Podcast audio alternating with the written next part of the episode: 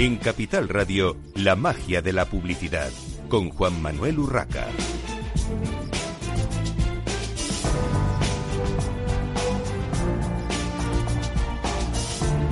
Buenos días, un viernes más. Bienvenidos a la magia de la publicidad en Capital Radio.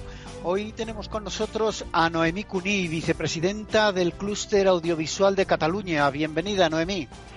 Hola, ¿qué tal? ¿Cómo estamos?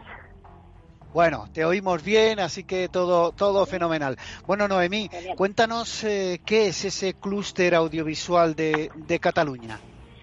Pues mira, el, Clúster Audiovisual es una, es una asociación sin ánimo de lucro que representa a más de 120 empresas del audiovisual, entendiendo el audiovisual como toda la cadena de valor de este sector. Es decir, que no, a veces cuando hablamos del audiovisual nos centramos sobre todo en el sector de la producción, ya sea de ficción o de televisión, eh, y en este caso, el, clúster lo que representa son empresas de todo tipo, desde los que se dedican a hacer realidad virtual, realidad aumentada, los que hacen solo podcast, eh, los del sector del videojuego, también obviamente la producción, pero también las empresas que se dedican a eventos, eh, convenciones, los que ponen el audio en las grandes ferias o en, las, en los grandes eventos, y también, por ejemplo, pues sectores de animación, de videojuegos, creo que ya le he dicho, bueno, un poco todo, todo lo que sería, lo que se puede entender por audiovisual, que cada vez ah, pues comprende muchas, muchas más ah, opciones, ¿no?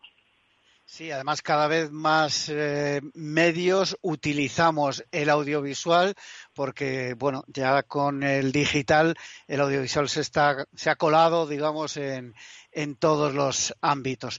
Bueno, pero vamos a hablar concretamente de eh, una de vuestras eh, actividades, de concretamente de la séptima edición del Zoom de marcas. Cuéntanos qué es este Zoom de marcas y, eh, dadas las circunstancias, cómo lo habéis celebrado.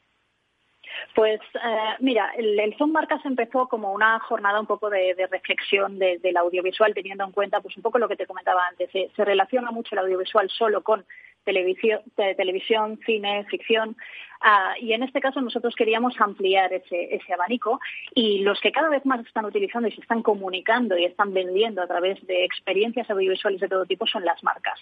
Y entonces eh, empezamos hace siete años un proyecto piloto que le llamamos Zoom Marcas y lo hicimos conjuntamente con el Club de Marketing de Barcelona y con la Asociación de Directivos de Comunicación, BIRCOM, y, ahí hicimos pues ah, este, este diseño de un gran evento donde había responsables de comunicación y de marketing de todo tipo de empresas y marcas y también eh, todo el sector del audiovisual representado en este caso por el clúster.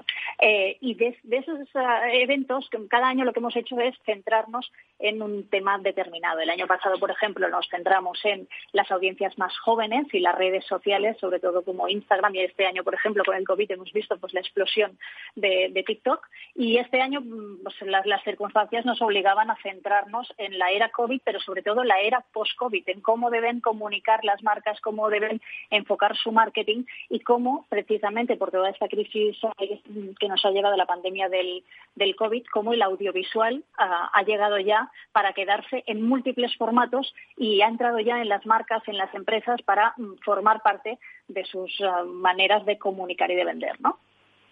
Bueno, este año, ¿cuánta gente este año cómo, lo habíamos enfocado, discúlpame, eh, este, fue una, este año fue una jornada virtual y lo que hicimos desde el clúster con la, con la pequeña introducción inicial fue demostrar pues uno de los formatos que puede, que puede tener cabida para, para muchas empresas, que es el teletransporte holográfico, holográmico, ¿no? Y entonces eh, yo misma eh, fui la, bueno, un poco la, la persona que, que ilustró cómo podía convertirme en un holograma y presentar un evento desde un plató con un copresentador que no estaba a mi lado porque yo estaba en otro eh, en mi casa en este caso y bueno y como hicimos pues una, una especie de presentación televisiva eh, pero que podría eh, que podrían utilizar cualquier empresa cualquier marca para presentar un, un evento un producto nuevo o tener una, una convención internacional no Sí, cada vez más también estas, estos sistemas de interactivos con realidad aumentada holografías, eh, que, es algo novedoso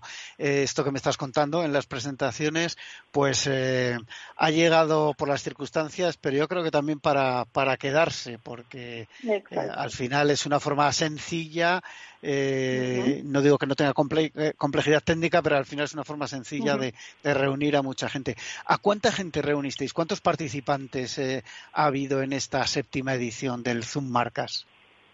Pues este Zoom Marcas precisamente fue, fue un éxito, supongo que por la facilidad de llegar a todas las, a todas las casas, todos los dispositivos y fuimos a más de 900, a 900 personas que no, que no está mal. Normalmente la media en los anteriores había sido de entre 300 y 500. Sí, sí, e, evidentemente el, el doblar o más el, el, número de participantes es importante. Y de esos participantes, cuéntanos un poco qué, qué perfil eh, profesional tenían. Pues básicamente eran responsables eh, de, comunicación de empresas de todo tipo de eh, tamaño y de actividad o de instituciones, eh, responsables de marketing también, y, luego personas que nos dedicamos al sector de la, del audiovisual para un poco entre todos reflexionar sobre cómo podemos tener esas sinergias y cómo el audiovisual puede contribuir a ayudar a marcas, instituciones y grandes o pequeñas empresas a, comunicar mejor y llegar mejor a sus, a sus targets. Y, por ejemplo, en este caso, el panel de expertos que, protagonizaban un poco la, jornada y la presentación estaban pues, eh, Cristina Vallosada, que es la responsable de comunicación corporativa de SEAT, que es una empresa que durante esta pandemia pues, ha tenido unas circunstancias uh, muy especiales y ha comunicado, en este caso, cómo dejaba de hacer coches para pasar a hacer respiradores para los hospitales en situación de emergencia. Tuvimos también al responsable de comunicación de Filming, que es esta plataforma eh, que compite de alguna manera en nuestro país con Netflix y con HBO y cómo su estrategia también durante la pandemia pues les ha permitido uh, crecer. Luego teníamos uh, también al responsable de, bueno, al CEO de, una gran agencia de, publicidad y de comunicación como es Sogilvy, ¿no? y ellos tres pues fueron los encargados de ilustrarnos un poco con su experiencia y sus vivencias eh, pues eh, cómo se estaba cómo estaban enfocando esa, esa comunicación en estos tiempos no porque las marcas al final, como tú bien decías, han tenido que seguir comunicando y, tendrán que seguir comunicando, sea cual sea esta nueva realidad o, nueva normalidad o como le queramos llamar. Eh, en cualquier caso, y aunque volvamos, y ojalá, a la normalidad absoluta, eh, que sería el ideal, eh, bueno, las marcas han tenido también que, adaptarse. Eh, ¿cómo, ¿cómo, deben, qué, se comentó en este Zoom Marcas, cómo deben comunicar las marcas a partir de este, de este momento? Mira, yo creo que de las dos principales conclusiones que yo destacaría del Zoom Marcas, la primera y casi que más importante es eh, la explosión, digamos, de la, aunque todo el mundo se ha dado cuenta de la importancia de la comunicación interna.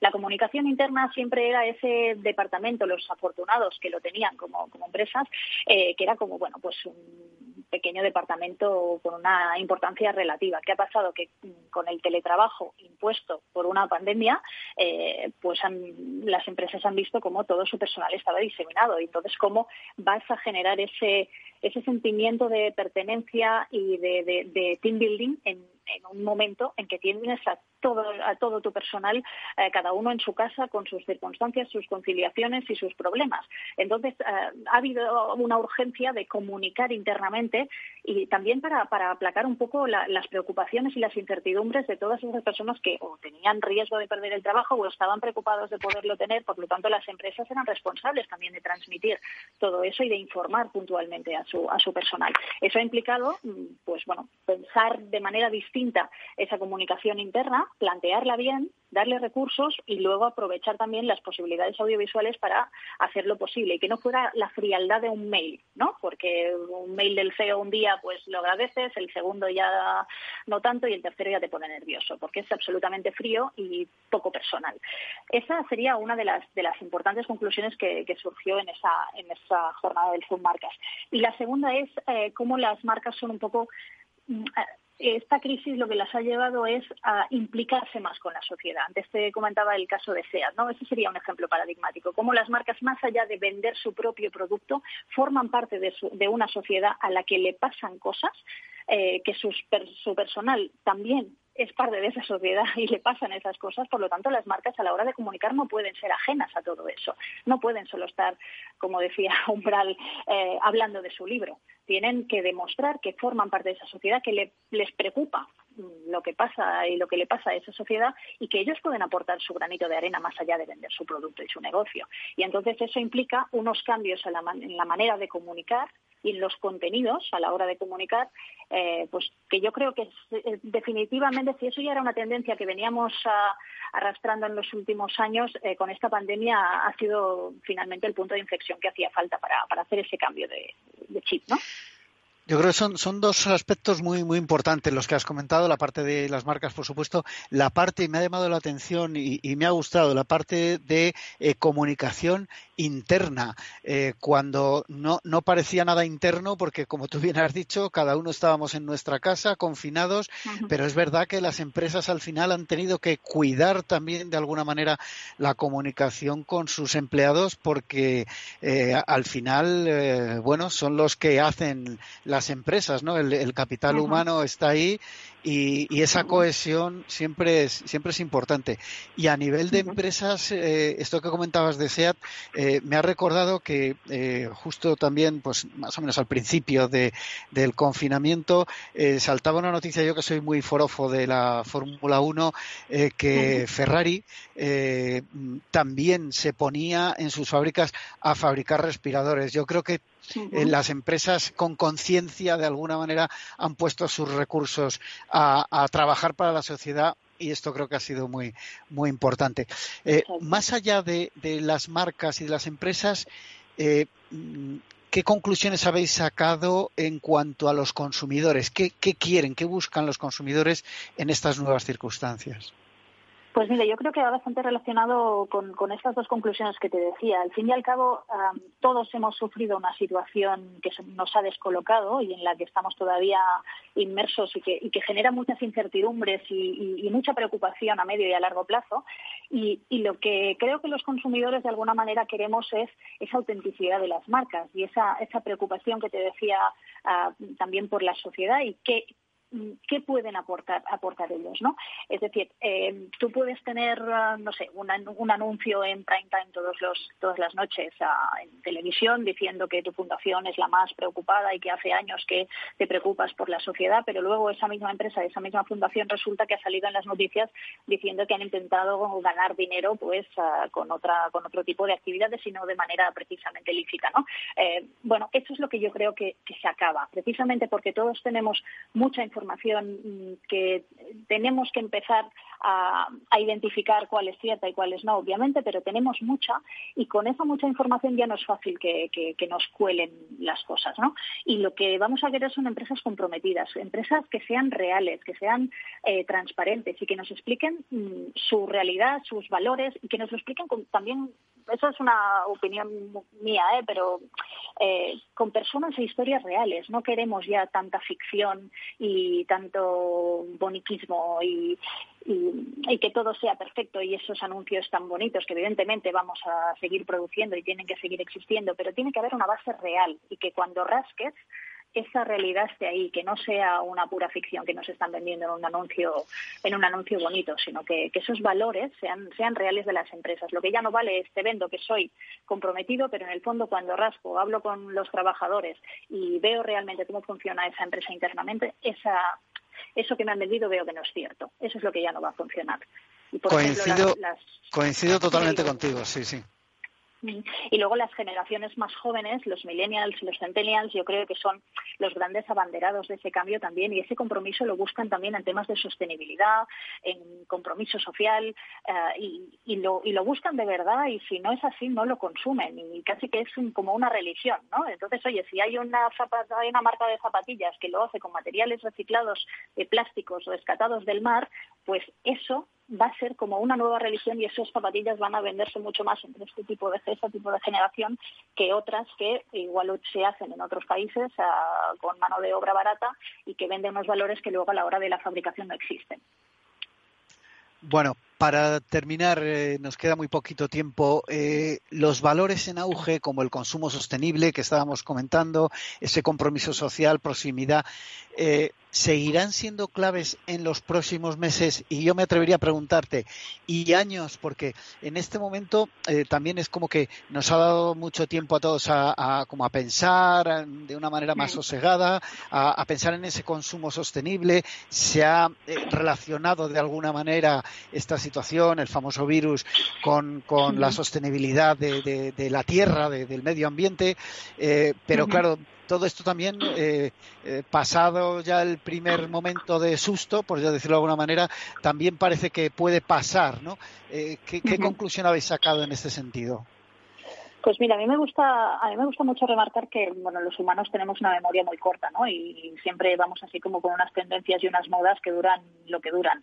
A mí me gustaría pensar que esta pandemia realmente mm, nos ha hecho hacer un clic y que ese clic va a durar un poquito más que otras que otras modas. Pero también es verdad que cuando hacemos ese análisis de consumo lo hacemos desde una mirada determinada. Los que somos afortunados, que tenemos trabajo, que podemos seguir consumiendo, pero que hay un gran grueso de la población que eso no lo puede hacer y por lo tanto ahí esas reflexiones de consumo no, no aplican, porque, porque lo que manda es el, el, bolsillo, ¿no? Y entonces yo creo que lo que es, lo que es importante es eh, que la comunicación sea y el marketing sea, en este caso, sincero y que sobre todo que aporte información, tanto para unos como para otros, de cómo somos, qué es lo que estamos produciendo, cómo lo estamos produciendo.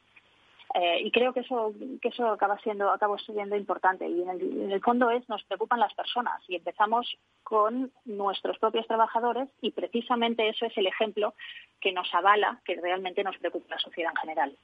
Creo que ese, ese concepto de comunicación, ah, ese sí que ha llegado para, para quedarse. Bueno, parece que tenemos eh, todavía algún problema para conectar con eh, los siguientes invitados, así que te voy a lanzar una pregunta más. Eh, ¿Qué previsión tenéis para la octava edición de Zoom Marcas? ¿Cuándo se realizará y, cómo prevéis hacerlo? Pues mira, la próxima edición será el año que viene. Estamos todavía debatiendo a ver qué temas pueden ser interesantes, pero sí que es verdad que vamos a hacer una especie de spin-off de realidad aumentada, realidad virtual y big data que es lo, que, lo que también está ahora encima de la mesa de los ah, responsables de comunicación y marketing para transformar sus comunicaciones. ¿no? Los datos de, de, nuestros consumidores son los que, los que acaban facilitándonos información que nos permitirán hacer contenidos más personalizados y hablar con esas personas de tú a tú, sabiendo cuáles son sus intereses, qué les preocupa y yo como empresa qué solución te puedo dar. Eh, por eso también en este sentido el audiovisual es, muy importante, ¿no? porque permite la generación de esos contenidos para llegar de manera más ah, directa a, los targets ah, concretos de cada, de cada compañía, los diferentes segmentos. Antes se pensaba siempre pues, en los grandes medios, los grandes medios obviamente siguen siendo el principal canal, pero las redes sociales ah, y, los portales propios de las marcas y las empresas son grandes plataformas que conforman ya eh, su propio medio de comunicación como empresa. Yo siempre digo, eh, nosotros en, nuestra empresa, por ejemplo, en particular, que estamos especializados en, periodismo de marca, en brand journalism, lo que, lo que defendemos siempre es que las empresas ya son medios de comunicación por sí solos. Por lo tanto, deben mojarse, deben tener una línea editorial, deben tener unos contenidos con una, con una lógica y con una coherencia y deben preocuparse por su audiencia. Esa audiencia, ¿qué quiere saber? ¿Qué le puedo aportar? ¿Qué tipo de información? Y a partir de ahí hacemos todo el calendario de, contenidos, ¿no? Pues yo creo que es, muy importante. Muy bien, pues eh, muchísimas gracias Noemi Cuní, vicepresidenta del Clúster Audiovisual de Cataluña, por haber participado hoy en la magia de la publicidad en Capital Radio. Nosotros continuamos, continuamos con Antonio Cantalapiedra, cofundador y CEO de Bunivers. Bunivers. Eh, bienvenido, Antonio. Muy buenas, ¿qué tal estáis? Es Bunivers, Bunivers. Universe, de acuerdo. Pues eh, Antonio, mientras eh, conseguimos eh, la conexión con, con, Abel, Abel Navajas, cofundador y CEO también de Universe, cuéntanos qué es, qué es Universe, a qué se dedica la, la, empresa y dónde nació. Mira, nace en, nace en Madrid en 2018 y lo que hacemos es el, el reembolso del IVA para turistas no, que no residen en el país y lo hacemos en, en tiempo real. ¿no? Entonces, hasta ahora se hacía todo con papeles, había colas en los sitios de manera manual y no automática, y ahora pues hemos automatizado esos procesos, los hemos comprimido en una app y ahora todo se puede hacer por el móvil. que es un poco en lo que estamos en, los países más avanzados del mundo, que todo se va a hacer por el móvil todo a través del móvil. Eh, pero eh, eh, tenéis, para eso tenéis que tener conexión con las autoridades, por un lado, Hacienda al final, y con los puntos de venta, con, con el comercio, con el retail. Sí, es cierto. A día de hoy, en, sobre todo en Europa, que es el centro todavía del mundo del tax free, ¿no? Francia, España, Italia, Reino Unido, etcétera, Suiza, pues sí, de momento el sistema es así. Podría no ser así, pero es así. Eh, nosotros estamos integrados al 100% con, con la agencia tributaria española, lo estaremos en breve con, con, eh, la francesa, con la inglesa y con otros países. Y eso permite el tiempo real que decía, es decir, no es una frase, no es un eslogan, es la realidad. Esa integración 100% de sistemas hace que se pueda automatizar. Y respecto al retailer, no tiene que hacer nada con nuestra solución. Es una solución cloud y ellos pueden tener acceso a esa solución cloud eh, vía QRs, vía eh, bueno pues tecnología móvil en la cual ellos tienen acceso a todas las operaciones, a un dashboard de lo que ocurre, los reembolsos, etcétera, ¿no? Es, eh, esto, es, esto es la vía para todo lo que es marketing latente, ¿no? Que utiliza ya estadística y parámetros como el chi cuadrado, en par, todo lo que es el mundo algorítmico. ¿Y en qué mercados estáis operando? Porque has comentado algunos países, eh, ¿como Universe estáis en esos países? Sí, como Universe estamos a día de hoy operativos en España, estamos preparando el lanzamiento, como decía, para países eh, dentro de la Unión Europea y analizando otros mercados, pero donde estamos operativos y ya operando con un, con un porcentaje importante de tiendas y con, clientes antes de que llegase el, el COVID, claro, porque son turistas no residentes, con lo cual ahora han dejado de venir y estamos haciendo campañas un poco para mantener estos turistas que teníamos y mantener estas, estos retailers, estas tiendas con las que ya estábamos trabajando. Te iba a preguntar eso, claro, ¿qué, estabais haciendo eh, ahora que, bueno, en breve se podrá, pero mm, en, la época en la que no se ha podido eh, viajar nada en absoluto, eh, bueno, ¿cómo, cómo, ¿qué habéis estado haciendo? Bueno, como... perdona, perdona, Antonio. Eh, necesitamos una brevísima pausa para la publicidad. Eh, retomamos la pregunta a la vuelta de la publicidad. Continuamos en la magia de la publicidad en Capital Radio. Gracias.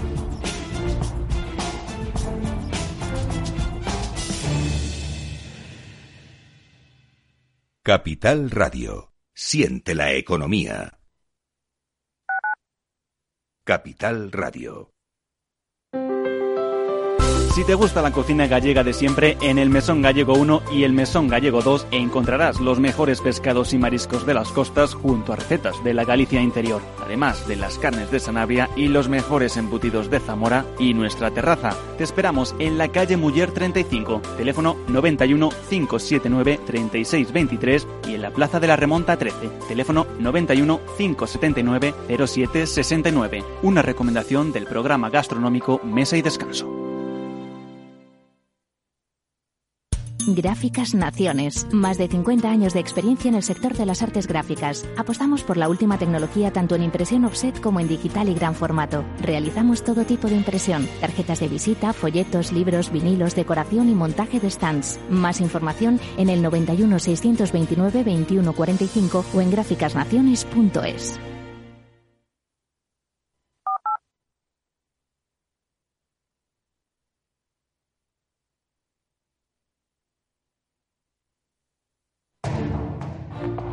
La magia de la publicidad con Juan Manuel Urraca.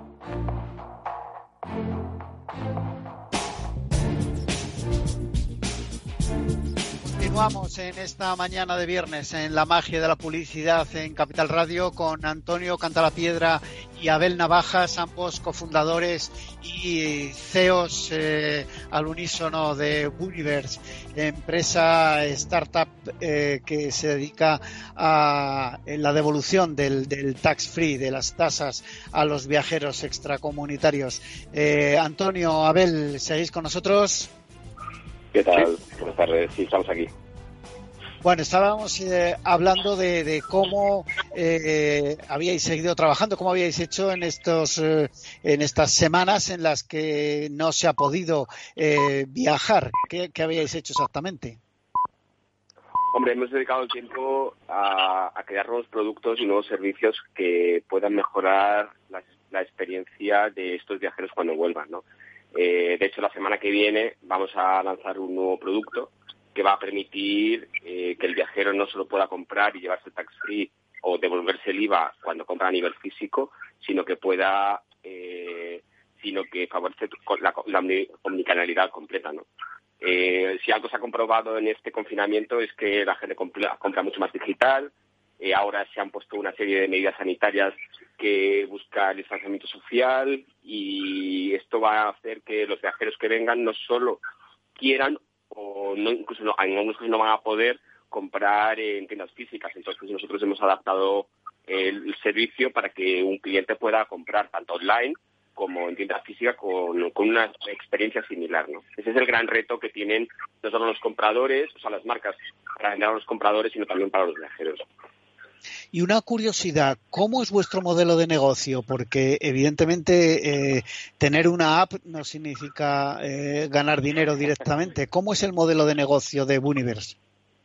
sí, el, modelo de negocio eh, está regulado y es una comisión eh, está regulado por Hacienda, es una comisión que aparece en unas tablas, que va por, por tramos, por, por volúmenes, y es la comisión que nos llevamos nosotros por hacer el servicio a este cliente. Hasta la fecha ese servicio se hacía eh, manualmente, eh, de manera no digital, y era una gran complicación para el, para el turista. Por eso las colas, por eso todos los problemas de mala densidad en aeropuertos, etcétera. Nosotros lo que hacemos es hacerlo por el móvil, que además ahora favorece ese distanciamiento social operativo, pues eh, esa es la comisión que está, como decía, regulada en unos topes y es la que nos llevamos, pero por realmente servir apropiadamente al, al, cliente, ¿no? Y Abel, ¿qué relación tenéis con el comercio local? Porque al final es eh, vuestra, vuestra fuente de alguna manera de, de clientes, ¿no? Eh, ese viajero que va a una determinada tienda y compra algo, mm, de lo que tiene derecho a una devolución de, tasas, de, impuestos, eh, al final e, esa persona, ese viajero, eh, os lo proporciona un, comercio, el, haber hecho una compra en un comercio. ¿Qué relación tenéis con los comercios locales? A ver, eh, nosotros intentamos, tenemos mucho foco de tener la mejor relación posible con los comercios locales y hemos creado un servicio que incentiva eh, la venta y el comercio local, ¿no? El tax free, mucha gente a quien le suene, eh, le suena haber visto colas eh, de chinos, de personas en el corte inglés, pero eso, o, en tiendas más de lujo. Y el motivo es que es básicamente que tradicionalmente el tax free ha sido un servicio de lujo por las dificultades que llevaba el proceso de reintegro, de devolución. Nosotros eh, hemos llegado y hemos nacido para hacerlo muy sencillo, muy simple, que, un británico, que un noruego, que un suizo que está, en la playa o que está en un pequeño en una pequeña tienda de, artesanía o de productos locales en un pueblo perdido eh, la montaña en el campo pueda tener este servicio ¿no? ya que no no lleva integración en la caja al final todo está en el móvil y se, y se realiza eh, por parte del, viajero, ¿no? Por poner un símil, eh, somos como el Uber, ¿no? El tax free, por decirlo de alguna manera. Es decir, al final todo ocurre en la aplicación eh, por parte del usuario final y nada por parte del, del que del, de la tienda, ¿no? La tienda se tiene que inscribir a un esquema, a, inscribir a un esquema eh, donde dice que quiere colaborar con nosotros y luego el usuario elige dónde compra y, se favorece de todo este proceso. Acabáis de lanzar una campaña, una primera campaña de marketing enfocada precisamente al, comercio local para ayudar en la reactivación económica. ¿Cómo, ¿En qué ha consistido? ¿Qué, ¿Qué tipo de acciones estáis llevando a cabo? Eh, a ver, estamos buscando la, llegar al comercio local por, por diferentes vías. Al final buscamos la, la capilaridad, ¿no? Entonces, estamos llegando a través de campañas de redes sociales, que bien puede ser eh, por lo más clásico que es LinkedIn, pero sabemos que, que eso está limitado para comercios de mayor tamaño y, eh, comercios locales más pequeños, pues estamos llegando a través de, sobre todo de, de Facebook o, o, de Instagram. No estamos aprovechando las redes sociales y todos los incentivos eh, que otros otros grupos digitales están haciendo para incentivar estos grupos. Luego hemos hecho campaña de comunicación, estamos, hemos hecho un mailing contactando con diferentes comercios o en diferentes ciudades de España. Hemos, hemos repartido mascarillas entre, entre un gran número de comercios eh, de tamaño pequeño o medio, sobre todo más de barrio, para, para que para ayudarles a mm, bueno para, para eh, con ellos de decir oye eh, son momentos difíciles para vosotros pero para nosotros también que no tenemos viajeros no y nuestra y, y nos y para ayudaros y para para deciros y nuestro gesto es oye pues os mandamos una mascarilla para que para que podáis atender a vuestros eh, a vuestros compradores cuando puedan ir a la tienda no y lo mismo, esa campaña la vamos a repetir en el tiempo, es decir, eh, se va a extender por lo menos hasta verano. Hasta el verano. Eh, para esto habéis llegado a un acuerdo con Kloska. Cuéntanos concretamente e, ese acuerdo en qué consiste.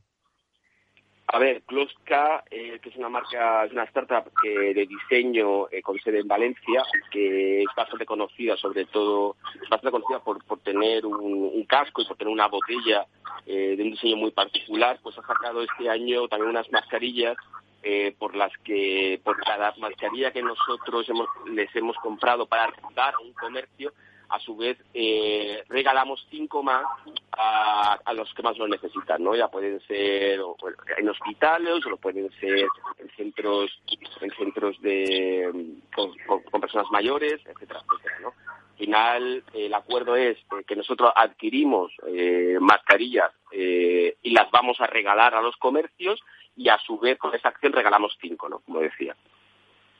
Bueno, esto es, importante. A nivel de medios, eh, has comentado temas de, redes sociales. Eh, ¿Habéis utilizado o vais a utilizar en el futuro eh, medios convencionales, radio, televisión, prensa local? Quizá no televisión, pero a lo mejor prensa local o medios más cercanos al comercio local.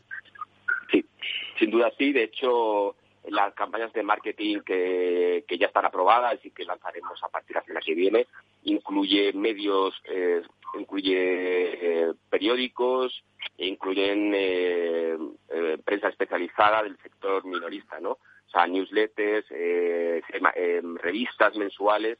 Allí también vamos a hacer, queremos tener presencia y queremos tener capacidad con esta acción.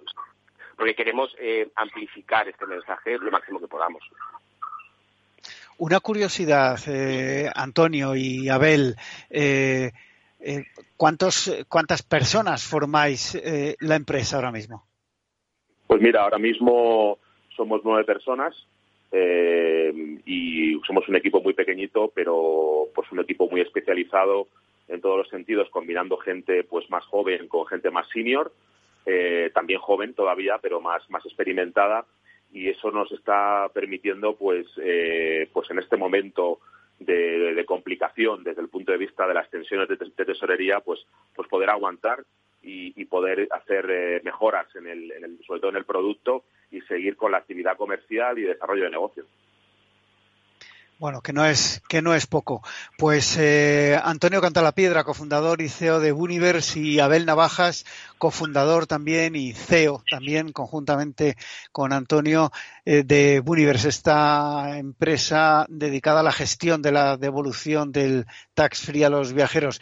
Eh, mucha suerte ahora que ya se, bueno, la Unión Europea por lo menos eh, abre enseguida fronteras y en España esperemos que ese 1 de julio se abra también y vengan, si no todos los que tenían que venir, por lo menos una buena parte de esos eh, viajeros, de esos, de ese turismo extranjero que, tiene que venir y que, bueno, pues haga que, que, crezca también vuestro negocio y que todas esas campañas de publicidad vayan adelante con, éxito. Muchísimas gracias por participar hoy en la magia de la publicidad. Nosotros continuamos con Víctor Conde, director general de la Asociación de Marketing de España. Eh, bienvenido, Víctor. Y bien hallado, muchísimas gracias. Buenos días, ¿cómo estáis? Bueno, Víctor, el otro día se presentó la lista corta de los premios nacionales de marketing. Eh, una presentación virtual, como no podía ser de otra forma de momento, eh, pero que, bueno, eh, tiene ya sus, sus nombres, sus eh, candidaturas y, y bueno, eh, los, los posibles ganadores ya en esa, en esa lista corta. ¿Cómo, cuéntanos rápidamente cómo fue esa presentación. Bueno, como bien dices, la hicimos virtualmente eh, a través de una conexión con YouTube.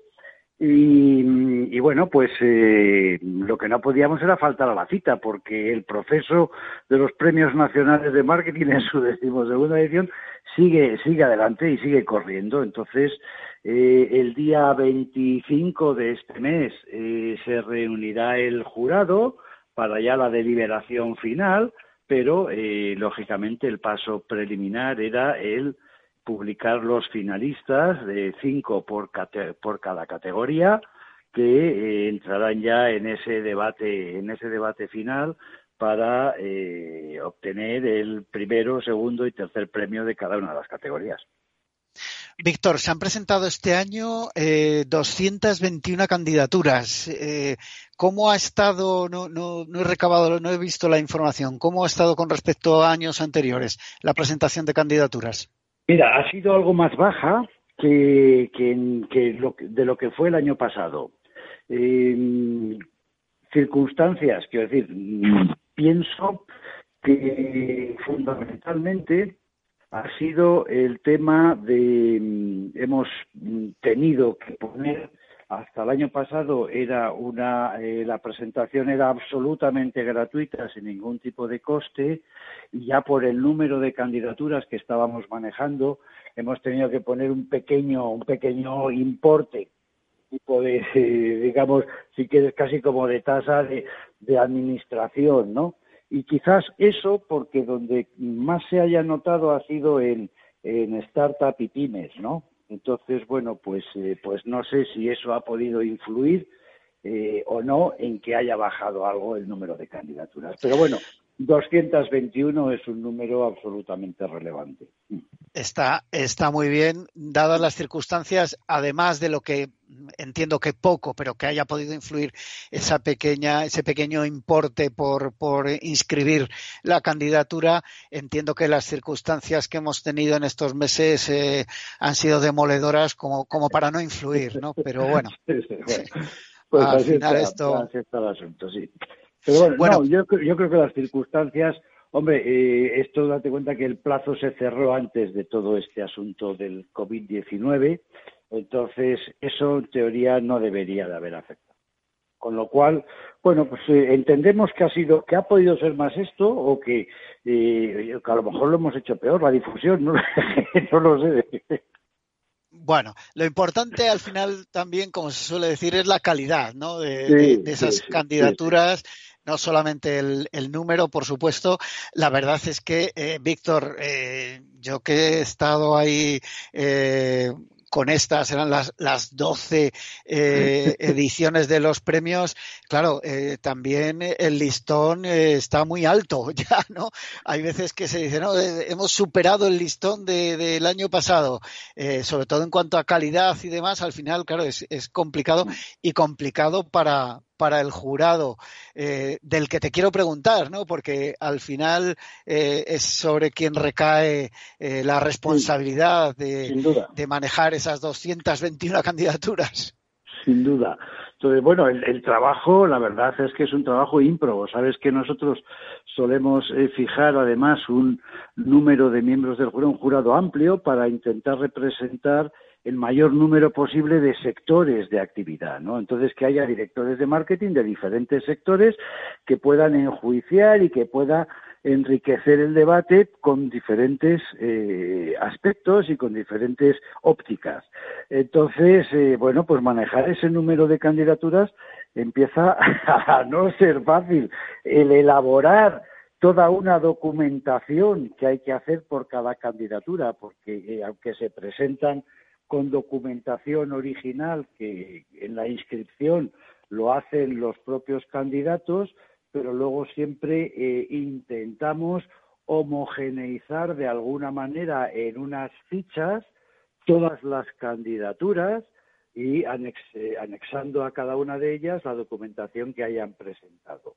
Pero eso es un trabajo y una labor importante. Y luego el, jurado, pues eh, siempre Mm, siempre lo dicen, siempre lo reconocen, que la experiencia es muy enriquecedora, el análisis, el intercambio de opiniones de, un montón de casos, pero es un trabajo que desde aquí reconocemos una vez más eh, que, es un trabajo ímprobo y además excepcional porque yo creo que afortunadamente los premios cada vez gozan de mayor prestigio y eso es gracias a ellos. Eso sin duda. Yo, eh, al repasar la lista de, del jurado, eh, que por cierto está eh, presidido este año por Paulo Suárez, Regional Manager Director para el sur de Europa de, Campo Frío, bueno, por supuesto he encontrado amigos y conocidos varios, en cualquier caso grandes profesionales del sector. muy repartido también he visto hombres y mujeres, como últimamente se habla tanto de de, esa equidad también en ese sentido, yo creo que el marketing eh, sin duda es eh, punta de lanza, si, si me, se me permite la, expresión, ¿no?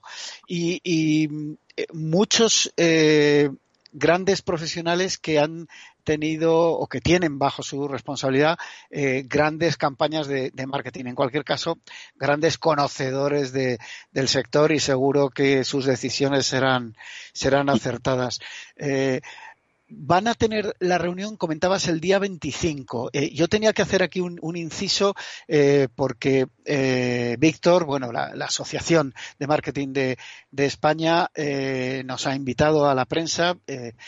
yo asistiré a, bueno, una comida previa a la reunión de jurados que evidentemente es, confidencial y, privada y va a ser pues como digo, una, una, comida va a ser presencial.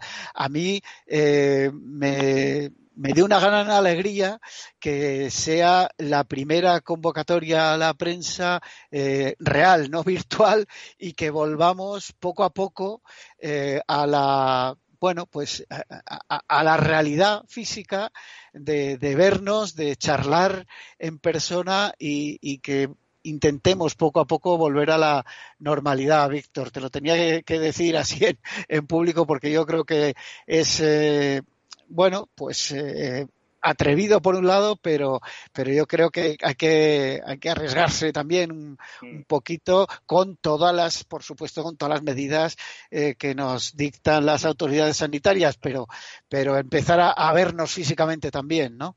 Claro, vamos a estar, lógicamente, con todas las cautelas, como no puede ser de otra manera, pero yo creo que es importante recuperar la normalidad yo creo que en ese sentido, si la asociación de marketing pues puede ser eh, pionera en ese tipo de, eh, en esa iniciativa de recuperación con todas las medidas de seguridad pertinentes de esa normalidad, bienvenido sea, ¿no? Eh, creo que el espacio donde lo hacemos es suficientemente amplio para que no haya ningún tipo de, de problemas, ni de temores, ni de miedos, y se tomarán todas las precauciones oportunas. Y, yo creo que sí, y lo mismo digo respecto a los premios nacionales de marketing, que la gala luego será el 17 de septiembre y, bueno, pues en principio la pensamos hacer eh, gala presencial y retransmitida también en streaming para quien mm, prefiera eh, verla eh, virtualmente, pero yo creo que lo haremos que lo haremos así porque es importante que apostemos por una por una vuelta a la normalidad y, siempre que sea posible pues lo antes eh, lo antes que podamos no en cuanto a, número de participantes, porque eh, las anteriores galas, eh, lógicamente, han ido increciendo también en cuanto a, bueno, pues a, la presencia de profesionales para, para ver eh, en directo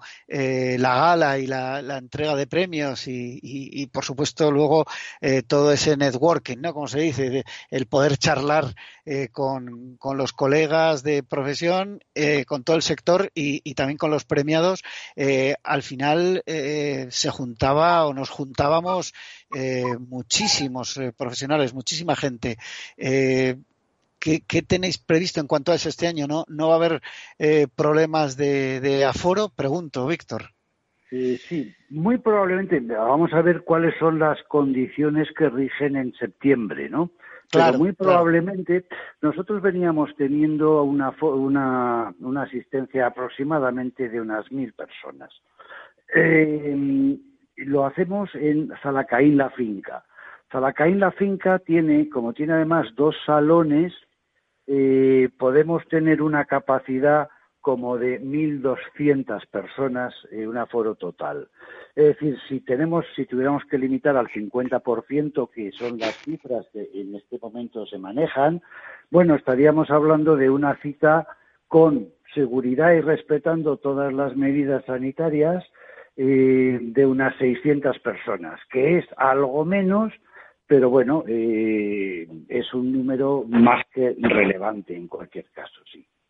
Sí, sí, evidentemente. Bueno, aparte de que eh, el 17 de septiembre, eh, previendo que, todavía, lógicamente, haga buen tiempo, eh, el espacio tiene también jardines y demás, o sea que la gente también se puede, digamos, repartir en, el exterior, que siempre hay menos restricciones. bueno, el famoso metro y medio de distancia social que de momento marcan las autoridades, pero bueno, yo creo que al final, como tú bien dices, en el peor de los casos, 600 personas, estamos hablando eh, de que, claro, venimos de mil, pero, pero si tienen que ser solo 600, eh, el solo entrecomillado, eh, yo creo que en cualquier caso es un éxito.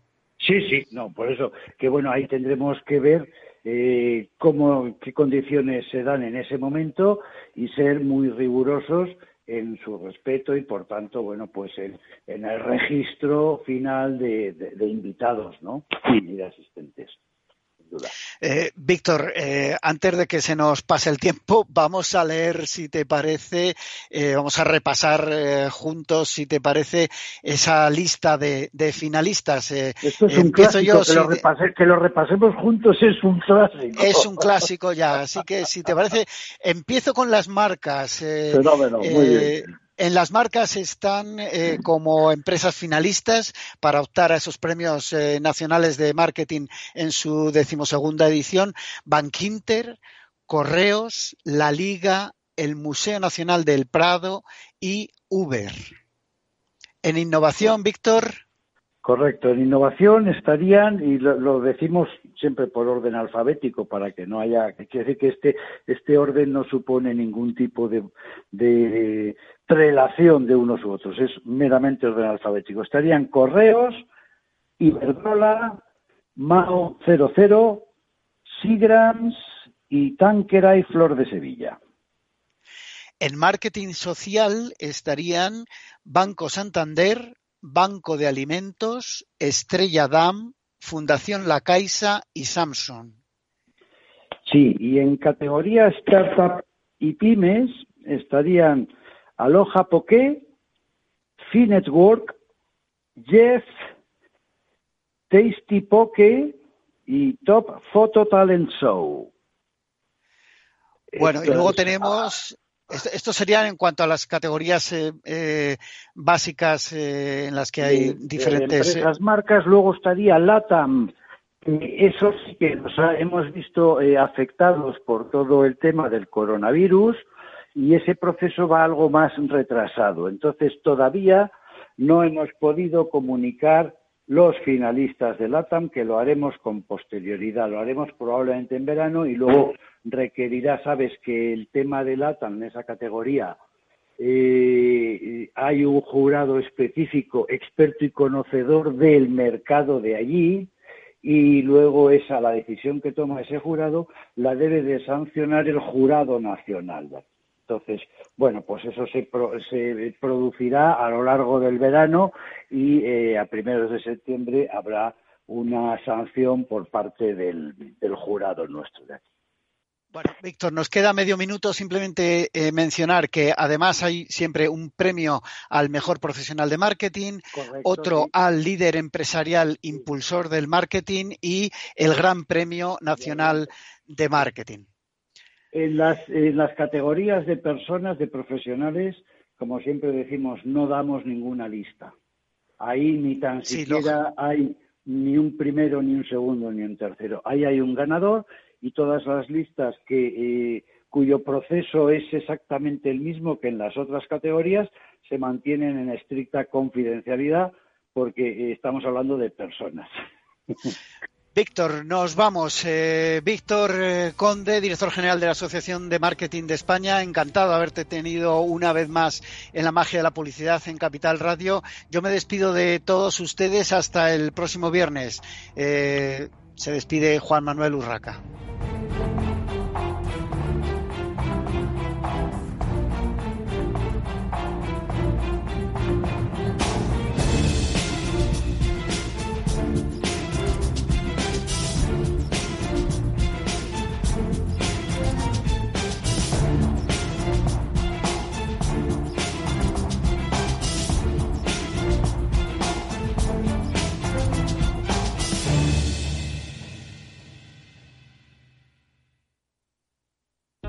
Capital Radio existe para ayudar a las personas a formarse y conocer la verdad de la economía. Los valores que Capital Radio defiende son la verdad, la libertad y la responsabilidad. Capital Radio es una empresa independiente que no se identifica con ideologías políticas. Capital Radio está aquí para ayudar a las empresas a comunicar cómo crean valor. Capital Radio apuesta por empresas sostenibles, transparentes y comprometidas con la sociedad. ¿Y tú? ¿También quieres trabajar por un mundo mejor? Aquí tienes tu sintonía. Capital Radio, con la gente que aporta y no se aparta.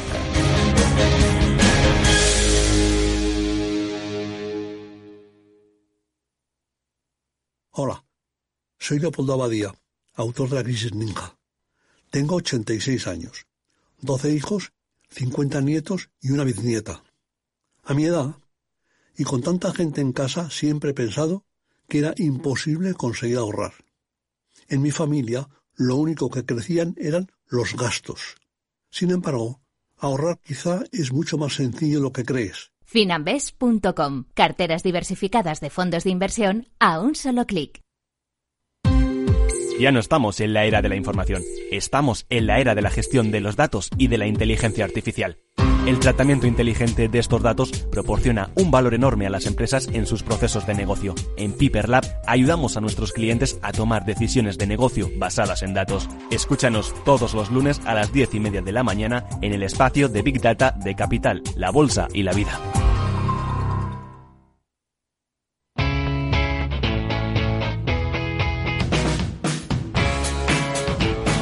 La economía despierta.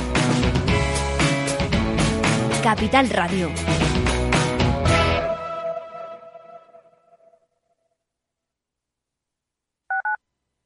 Capital Radio Madrid 105.7 Disfruta de la mejor cocina gallega en Montes de Galicia. Todo un clásico moderno en el barrio de Salamanca. Disfruta de la variada dieta atlántica, de las mejores carnes y pescados tratados con respeto y transparencia y regados con una de las mejores bodegas de la zona. En grupo, en familia o en pareja, Montes de Galicia te ofrece el espacio perfecto en cada ocasión.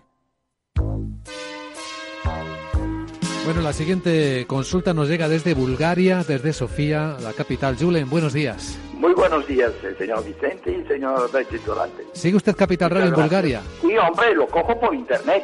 ¡Arriba! ¿Eh? Capital Radio traspasa fronteras.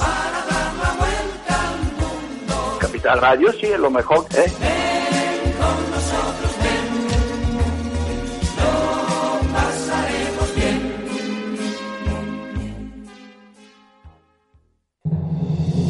En un mundo globalizado y cambiante, los grandes debates de la actualidad cobran más sentido que nunca.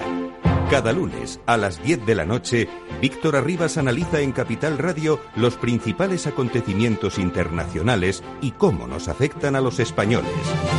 Atalayar, las claves del mundo en tus manos, en Capital Radio.